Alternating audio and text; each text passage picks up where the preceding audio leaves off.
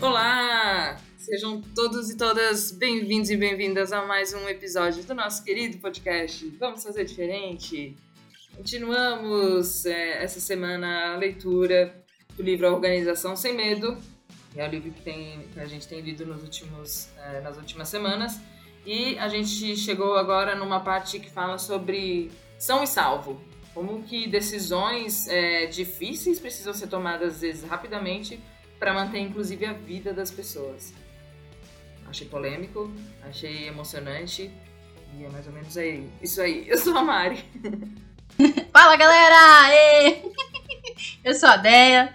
Eu gostei desse capítulo. Eu acho que, assim, para quem gosta de case, esse é um ótimo livro. Pra gente aqui que tá gravando podcast, eu fico pensando, nossa, eu queria ser uma boa contadora de histórias, para passar a emoção que eu senti quando eu tava lendo é, essas histórias, porque são histórias emocionantes, né? Que salvaram vidas graças à segurança psicológica, graças a uma boa comunicação, graças também à transparência de informações, que é também um caminho para a segurança psicológica, para a autonomia. Então, acho que a gente pode contar algumas histórias aqui, não vai dar para contar todas, né? Acho que até ficaria meio chato. Mas é, acho que dando uma resumida, fala muito disso e achei bem emocionante. Exato. A autora fala né, que a comunicação sem medo é contribuição vital para se tomar decisões complexas, por vezes rapidamente, e que não tem precedentes e que trariam sérias consequências. Então é basicamente isso que fala. E o, o livro começa com um exemplo daquele avião. Vocês muito provavelmente já ouviram falar que pousou lá no Rio Hudson, no, nos Estados Unidos. Virou até um filme, né, do Capitão Sully, coisas do tipo. Eu, particularmente, nunca vi o filme, mas com essa chuva, não sei onde vocês estão, minha gente, mas aqui em São Paulo não para de chover há muito tempo. Por sorte, estamos todos bem e salvos, né, ao contrário de alguns outros estados, infelizmente. Mas, é Fica aí a dica pra gente ver esse, esse filme eu conseguir ver na prática ali na encenação, talvez, o que ela tá trazendo aqui. Mas o que, de uma maneira talvez resumida, né, fica à vontade para complementar, é, eles, falam, eles falaram né, de qual foi a situação ali daquele avião. Ele tinha acabado de sair do aeroporto, né, de, de fazer a decolagem. 90 segundos depois, é, tinha o capitão e um copiloto, né? O piloto e o copiloto. Eu não sei por que ela chama de capitão, mas enfim. É piloto e copiloto. E, e aí eles só falaram, tipo, pássaros. De repente, quando eles viram, tinham gansos canadenses que estavam passando pelo avião e entrando dentro da turbina. E aí eles viram, tipo assim, ó, deu ruim, porque comprometeu duas turbinas, e eles pensaram o que, que a gente ia ter que fazer. Nessa hora, o que que pegou ali, né? O Sully, que, era, que acabou sendo o cara que, que fez o pouso, era, era, não era o que tinha, eu acho, mais experiência de tempo, assim, mas ele tinha mais experiência com aquele modelo de avião, certo? Eu acho que ele tinha mais experiência com. É, é, eu não me lembro o que, que era, mas acho que ele tinha mais tempo de treinamento desse tipo acho que, de situação, eu acho. Enquanto o, o piloto, porque ele era o copiloto. O copiloto, exato. Muito louco, porque ele era o copiloto e ele falou: meu avião. E aí o piloto falou, seu avião. Então olha o nível de segurança e confiança que eles tinham um no outro, porque ele sabia que o copiloto ele tinha mais experiência nesse tipo de problema, enquanto o piloto ele precisaria estar livre para mexer nos, nos, equipamentos de é, para fazer o pouso, né? Então fazer esse trabalho em equipe. E aí, bom, né? Todo mundo sabe da boa história que eles acabaram tiveram que tomar a decisão ali também é, de tipo, se eles iam tentar voltar pro, pro aeroporto, porque como eu falei, estavam muito, muito próximos, né? Tava a 90 segundos de, da decolagem, ou se eles iam acabar é, pousando no Rio, e ele tomou a decisão ali de pousar no Rio. E, e idem também quando ele comunicou os passageiros disso, né? Ele não foi lá e falou, olha, cuidado, a gente vai ter um problema, não sei o quê. Ele só avisou a tripulação dele, assim, preparar para o impacto.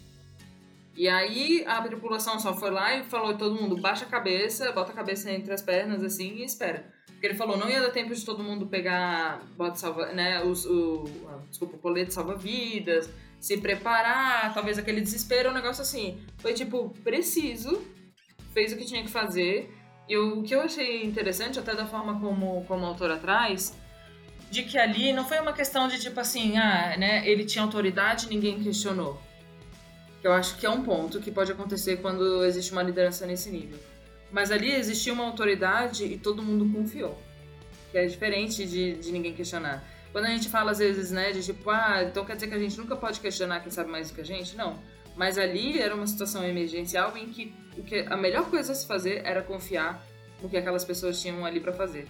Então, quanto menos comunicação eles tinham, né, menos eu acho até dificuldades talvez para eles tomarem decisões. Eles focaram naquilo que eles sabiam que tinham que fazer, que eles eram bons e confiaram nos outros para tomar as, as melhores decisões mais rápidas provavelmente da vida deles. Achei super interessante esse esse material que ela trouxe assim.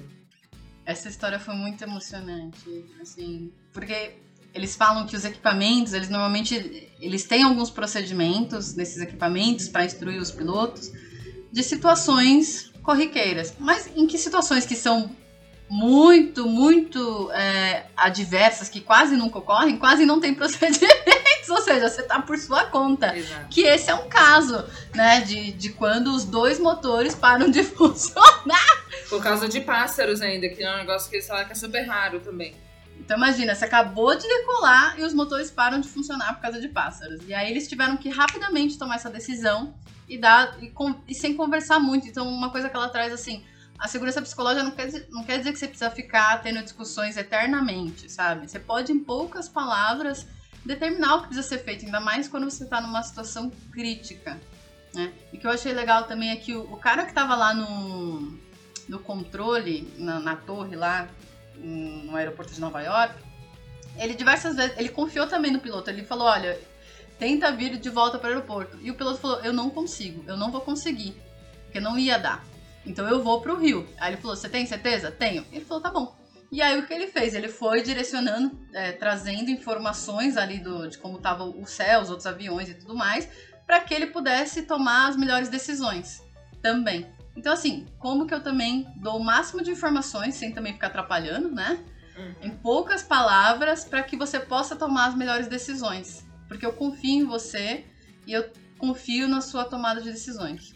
E, e aí, até complementando que eles, é, esses pilotos, em especial também o, Sully, ele foi treinado num, em dois grupos que eles têm lá no, é, nessa companhia aérea que é um de gestão de ameaça e erro, e o outro que é, é gestão de recursos de tripulação, alguma coisa assim. Então, ambos os programas ensinam maneiras de pensar e tomar decisões. E esse o GRT, que é esse gestão de recursos de tripulação, é um programa que, entre outras técnicas, instrui as tripulações de avião a falarem abertamente com seus capitães, sem, é, quando sentem que algo está errado, e da mesma forma instrui os capitães, capitães, estranho, parece que está falando errado, mas é assim mesmo, instrui os capitães a ouvirem as preocupações da tripulação. Então, sem segurança psicológica, microavaliações de risco interpessoal tendem a excluir respostas apropriadas. Ou seja, ali não interessa o nível de hierarquia. Todo mundo tem uma função dentro daquele avião, né? E tanto a pessoa ali que, né, que tem mais experiência e que eu não sei como é que funciona isso necessariamente em, em, é, nesse trabalho, né, de linhas aéreas e tal, mas, tipo, se tem alguma coisa ruim, a aeromoça vai bater na coisa do capitão, ela vai falar o que tá acontecendo e ele vai ter que ouvir. E vice-versa. Então é muito interessante isso, assim, porque eles estão lidando com a vida ali, às vezes, de 150, 200 pessoas, né? E as próprias vidas, né? O que eu gostei foi a questão do, do quanto é importante ter segurança psicológica pra gente avaliar ou não o uso desses procedimentos, né? Acho que foi interessante, porque ao invés de eu seguir os procedimentos do cara que tava lá na, na, na, na torre de controle, não sei se é assim que fala, uhum. eu como piloto fui lá e decidi. Falei, não, cara, eu não vou conseguir voltar. Eu sei que esse seria o melhor procedimento, mas eu não vou conseguir voltar. Então eu vou seguir um outro procedimento aqui, que é pousar na água. E achei muito bom isso.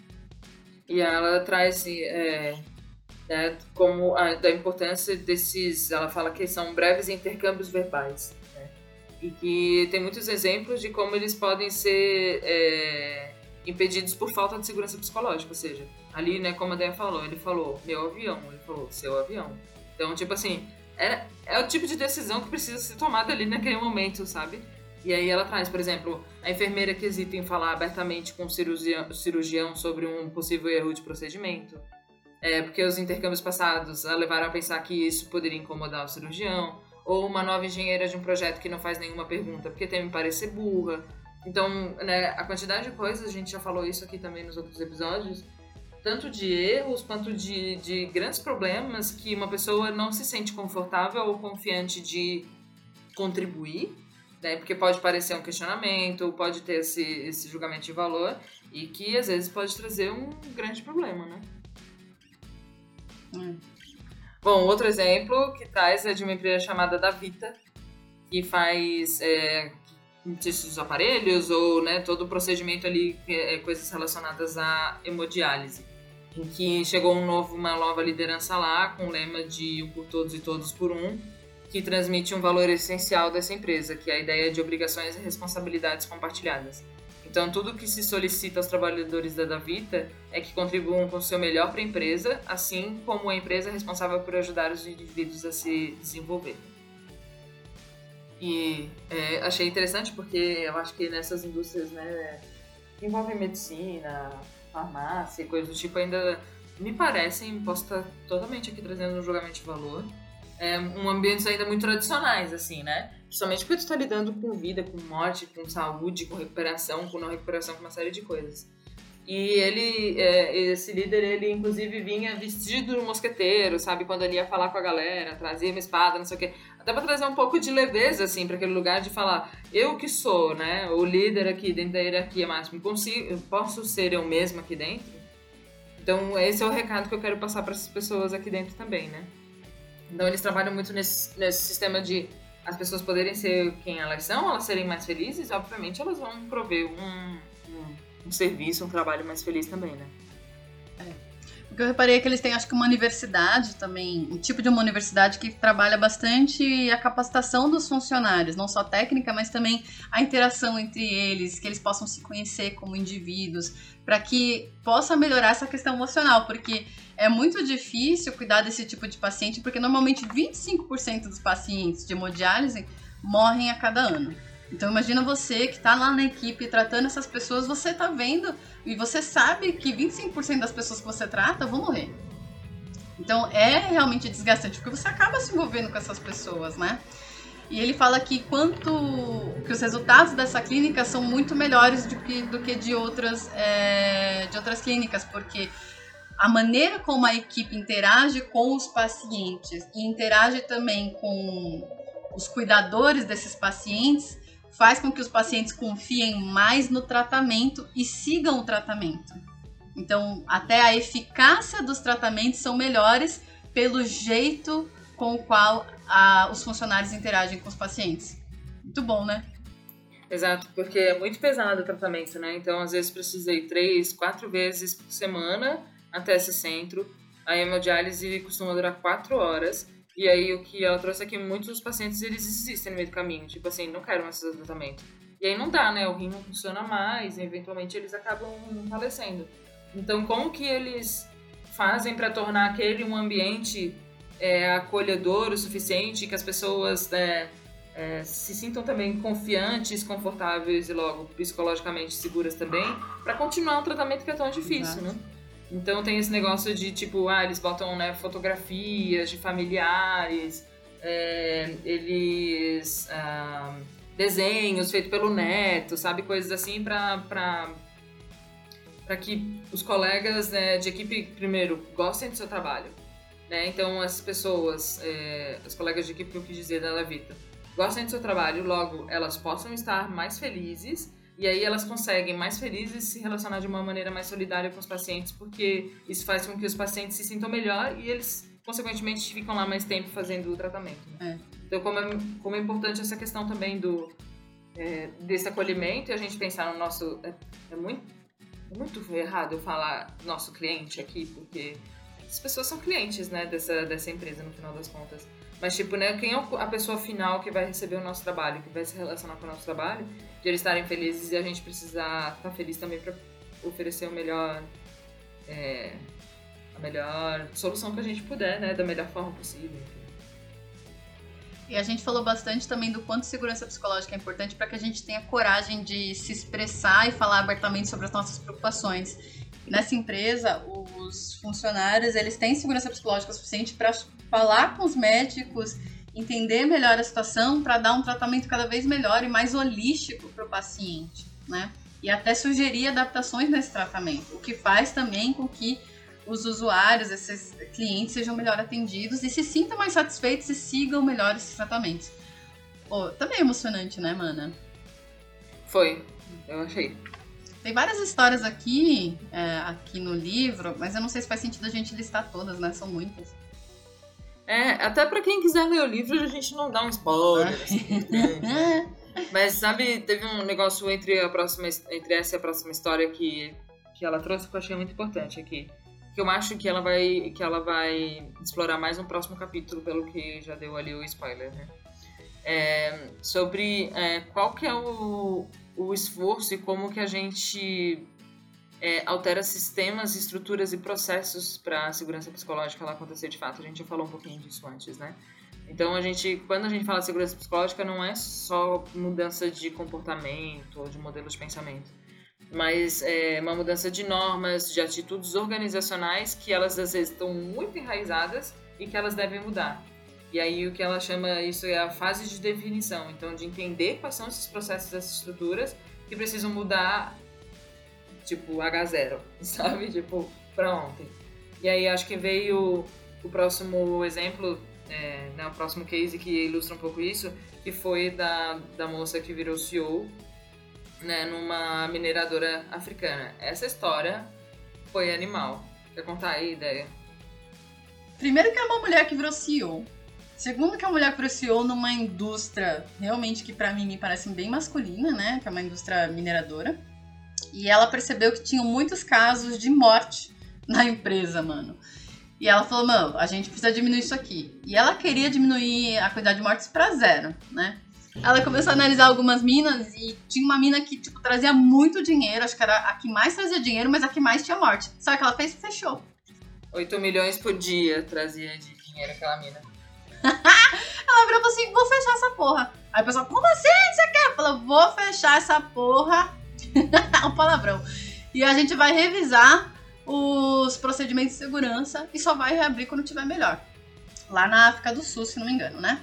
E aí, é, como lá na, as pessoas que trabalhavam nessa mineradora, nem todo mundo sabia ler, escrever, se não me engano, e acho que as pessoas também tinham dialetos diferentes. É, então o que, que eles pegaram? Pegaram esses funcionários todos, colocaram num, tipo, num estádio de futebol, acho que foi isso, né? Uhum. E começaram a explicar é, procedimentos de segurança, não só falando, não só de modo escrito, mas também com imagens. E repassando esses procedimentos. E eles contrataram, inclusive, um grupo de teatro para tipo, encenar algumas cenas para tipo, né, possibilidades para que eles tornassem aquilo até mais palpável, assim, sobre né, a, a, importância desse tema ali para esse pessoal que tinha diferentes níveis ali de alfabetização, educação. Isso já foi da hora demais. Depois eles dividiram em grupos, né? de mineradores e começaram a estimular. No começo ninguém queria falar, ninguém tinha coragem de falar, né? Mas cada vez mais eles foram estimulando para que eles conversassem sobre o que, que poderia ser melhor no dia a dia de trabalho deles, o que poderia fazer também que o trabalho fosse mais seguro. Porque é difícil você estar tá lá trabalhando num lugar, né? Que já é perigoso com alguém no seu cangote querendo resultado. Então, é difícil você ter coragem de ir lá e falar, ó, oh, isso aqui não tá legal. Mas a partir do momento que você parou, falou, esse momento é pra gente sentar e vocês falarem pra gente como que o trabalho de vocês pode ser melhor e como pode ser mais seguro, aos poucos eles foram tendo coragem de falar. E eles se sentiram ouvidos, que isso é mais importante, né? Que não adianta só falar e a gente cagar. A gente já falou em outros episódios de, da importância de ouvir. E eles foram ouvidos e as sugestões deles foram incorporadas. E aí, depois de não sei quanto tempo, a mina foi reaberta e começou a ter muito mais resultado do que tinha antes. E a, a quantidade de mortes também reduziu. Não foi para zero, mas diminuiu muito, muito, muito. E o resultado melhorou. Então, quando fechou, obviamente, o resultado da empresa como um todo caiu, mas quando reabriu, melhorou. Você vê como é importante, né? Porque eu parei de ter, comecei a ter menos acidentes, comecei a ter menos mortes, eu consequentemente consegui produzir melhor, porque eu tava me sentindo mais seguro para trabalhar ali. Então, o meu resultado melhorou. Exato. Tem duas coisas só que eu quero complementar, que eu achei interessantes também nessa história. É, primeiro, assim, né, como ela era uma americana, né, a primeira mulher, provavelmente, que estava nesse papel de liderança, e quando ela começou a falar, quando ela começou a ver o número das mortes e tal, ela falou, meu, como assim? E as pessoas que estavam lá mais tempo falando assim, a morte é normal. faz parte do nosso negócio. Tipo assim, o povo vai morrer. E ela começou, quando ela começou a tentar identificar é, né, a causa das mortes, acontecia muito das lideranças lá falarem. Ah, porque as pessoas não, não cumprem as normas de segurança, porque as pessoas são burras. E ela falou, meu Deus do céu, alguma coisa precisa mudar. Então foi. Primeiro ela tentou investigar e entender. Ela viu como aquilo era uma questão para ela muito importante, obviamente, né? Mas que já estava meio que naturalizada ali, como se fosse uma coisa, ah, faz parte, a gente vai morrer mesmo, paciência. E ela falou, não, sabe? Tipo assim, não dá pra gente viver com, com esse nível de descaso, né? Outra coisa que eu achei super interessante também, quando eles decidiram botar todo mundo para conversar e tal, é, ela teve essa segurança psicológica dela teve que ser criada nas minas ao encontrar uma abordagem culturalmente apropriada para eles também.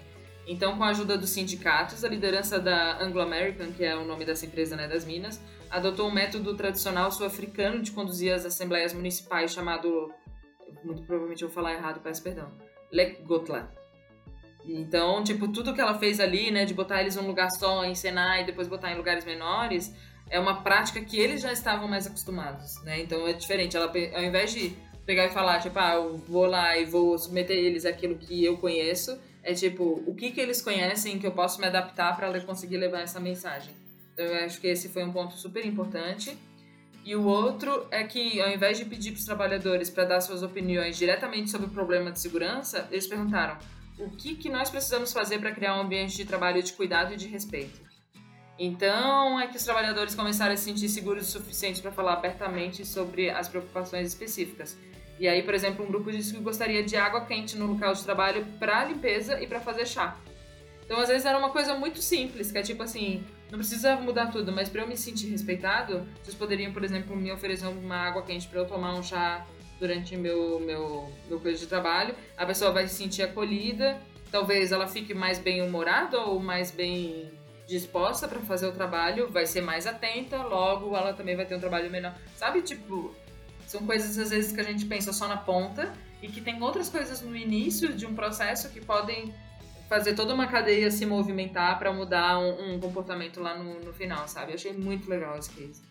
Ah, ainda bem que você trouxe esse pedaço, porque eu já me esquecido, né? Do quanto é importante a gente se comunicar com o outro, levando em consideração como o outro gosta de ser, de ouvir e como o outro aprende, né? É, é olhar para o outro realmente como ser humano individual que ele é e não como máquinas que são todos iguais. Ela podia simplesmente chegar e cagar regra e dar palestrinha lá, mas não foi o que ela fez. Ela foi lá, olhou, falou, cara, como que vai ser mais produtivo e eles vão aprender melhor? É, como é a cultura deles? Como eles aprendem? Cara, que legal, né? E escutar eles como seres humanos que são. Você vê, um pedido de uma água quente não é nada de outro mundo. Exato, não é um, um grande, uma grande mudança de processo, um equipamento super caro. É tipo assim, é tipo, me dá mais bem-estar que eu vou conseguir trabalhar melhor. Uma situação, né? Numa condição, tipo, pesadíssima que essa galera trabalhando em Minas, sabe? Demais, mano.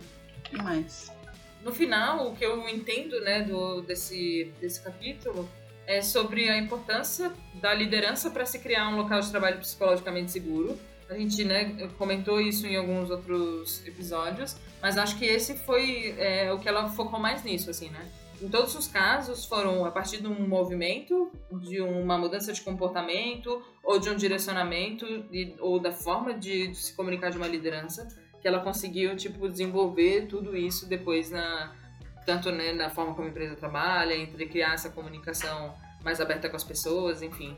Então a liderança ela pode ser vista como uma força que ajuda as pessoas e organizações a se envolverem em atos não naturais, como falar abertamente, correr riscos inteligentes, abraçar pontos de vista diversos e resolver problemas extraordinariamente desafiadores. É. No caso do avião, né, é, por mais que tivesse uma hierarquia e o copiloto, é, de certa forma, deveria responder pro piloto, eles tinham segurança psicológica para falar assim: não, eu vou assumir, eu sou copiloto, mas eu vou assumir aqui essa, esse bagulho. E aí teve seus. Cada um teve seu papel de, de ato de liderança, né? Nesse caso aqui, ela que era CEO, ela tinha bons valores, graças a Deus. Ela tinha bons valores e, e começou a questionar o status quo. Né? Mas eu fico, eu fico imaginando quando você não tem isso, né? Quando você não consegue olhar para o outro ser humano e compreender que esse olhar humano é, é, é importante também para o resultado de negócio. E eu fico pensando, é uma hipótese que eu tenho, né? Que as pessoas que não conseguem ter esse olhar humano são ou pessoas que estão muito no modo sobrevivência. Então eu tô lá no vermelho, né? Naquela coisa de eu preciso sobreviver, preciso garantir a, a minha sobrevivência. Ou pessoas que têm pouco autoconhecimento, um pouco olhar para dentro, sabe? Porque acho que quando você não, não se olha como ser humano, você não se permite errar, por exemplo, você não consegue olhar para outro, para outra pessoa como ser humano também e entender que essa outra pessoa também tem necessidades, que essa pessoa é falha. Então, quando você não se olha como ser humano, você não se permite falhar, você acha que você tem que ser perfeito como um robozinho, você também não vai conseguir ver a necessidade do outro. Né? E quanto é importante essa liderança ter esse olhar. E cada vez mais acho que isso vai ser exigido nas empresas de que a gente tenha mais humanidade, mais soft skills. E não. Acho que hard skills, obviamente, é importante, né? Mas olhar mais para o ser humano para que a gente possa extrair o melhor dele. Sim. Eu queria muito que a Brené Brown fizesse uma análise desse caso dessa moça, porque ela ia trazer um outro ponto de vista também complementar, que eu acho que ia ser maravilhoso. Porque é, concordo com o que tu trouxe como é possível exercer uma liderança afetuosa mesmo num, local tão difícil, sabe? Tão duro, tão. ou que processos, ou tão difícil. A gente ainda fica muito nesse negócio, né? De tipo, ah, a liderança tem que ser forte, tem que não sei o quê, tem que bater na mesa. Na verdade, é uma mudança de comportamento, uma mudança de visão sobre, eh, sobre a forma de liderar e, e, e do poder do líder de causar mudanças que a gente já vem falando aqui desde Brené Brown, depois a gente, né, desde antes da comunicação não violenta, que aqui agora aparece também. Então são livros que eles são complementares, mas eles são muito diferentes e sempre tem essa coisa rodando por ali, sabe? Tipo assim, o líder ele precisa ser humano, ele precisa olhar para as pessoas.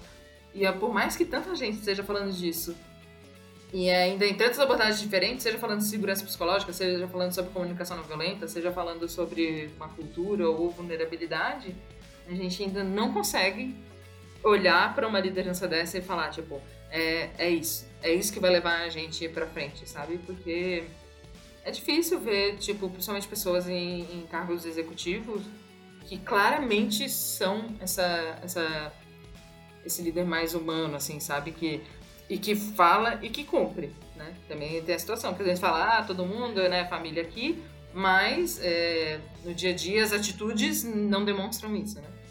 Exato. Encerrando, mano? Yes. Então é isso, minha gente. Voltamos no, voltaremos no próximo episódio para falar um pouquinho mais de mão na massa, pelo menos é o que ela deixa aí de, de expectativa no próximo. E quem ainda não ouviu também, a gente tem um episódio anterior que a gente convidou o Rodrigo Vergara para participar e foi muito maravilhoso para né, fazer a leitura de um capítulo com a gente. Então, Volta aí uns dois, três para trás que, que tá lá. E feedbacks, como sempre, são bem-vindos. Vocês sabem que a gente tá aí, que nós estamos nas redes sociais, né? Instagram, às vezes o Twitter, às vezes o LinkedIn. Quem quiser aí fazer um trabalho voluntário de marketing também, né? Chama nós! Mas é isso, minha gente. Fiquem à vontade também para propor novos livros. A gente está começando a ir para o fim desse já, então não, acho que não vai ter mais muitas coisas. Ou outros assuntos também que vocês queiram é, compartilhar e trazer aqui para o podcast. Vocês sabem, a voz de vocês é sempre, sempre, sempre super bem-vindo. Tá bem? Um beijo para vocês. Fiquem bem. Um beijo. Usem máscara. Beijo. Usem máscara, por favor. Beijo. Tchau. É, tchau.